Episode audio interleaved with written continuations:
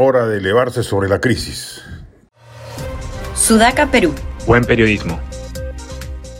Debería quedarle claro a las fuerzas políticas de la derecha que lo que nos está ocurriendo ahora con un gobierno izquierdista de medio pelo es culpa de la mediocre aplicación de las reformas capitalistas e institucionales que no se hicieron a lo largo de la bonanza tenía los últimos 22 años, luego de la implosión del régimen fujimorista que fuera el que prendió, emprendió las reformas del mercado de primera generación.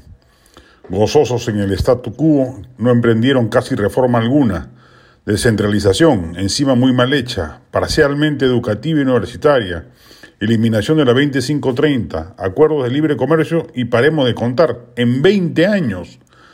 No podemos volver a cometer ese error si la suerte política recae nuevamente en algún candidato de centro derecha o derecha Mondi y Lironda, luego del fiasco izquierdista de Castillo, y si el colapso del Estado que éste va a provocar no aliente el surgimiento de otro candidato disruptivo antisistema.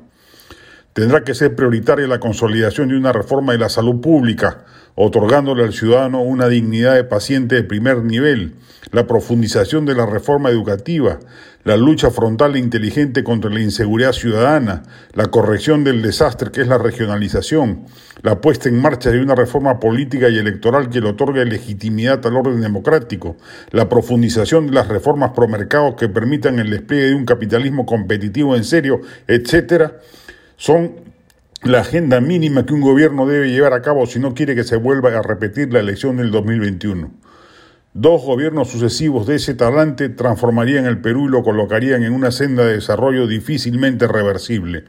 Nos pondría al borde de ser un país de mediano desarrollo con una democracia consolidada y un futuro promisorio por delante, capaz de otorgarle a las siguientes generaciones la esperanza de gozar de una calidad de vida de primer mundo.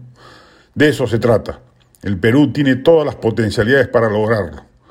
Va a depender de que de la crisis profunda por la que pasamos afloren las fuerzas reactivas más hondas y rescaten el país del, del declive destructivo en el que ha caído.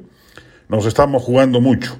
Es hora de coordinar esfuerzos, hacer concesiones, brindar sacrificios, anteponer el sentido de patria al del interés político menudo.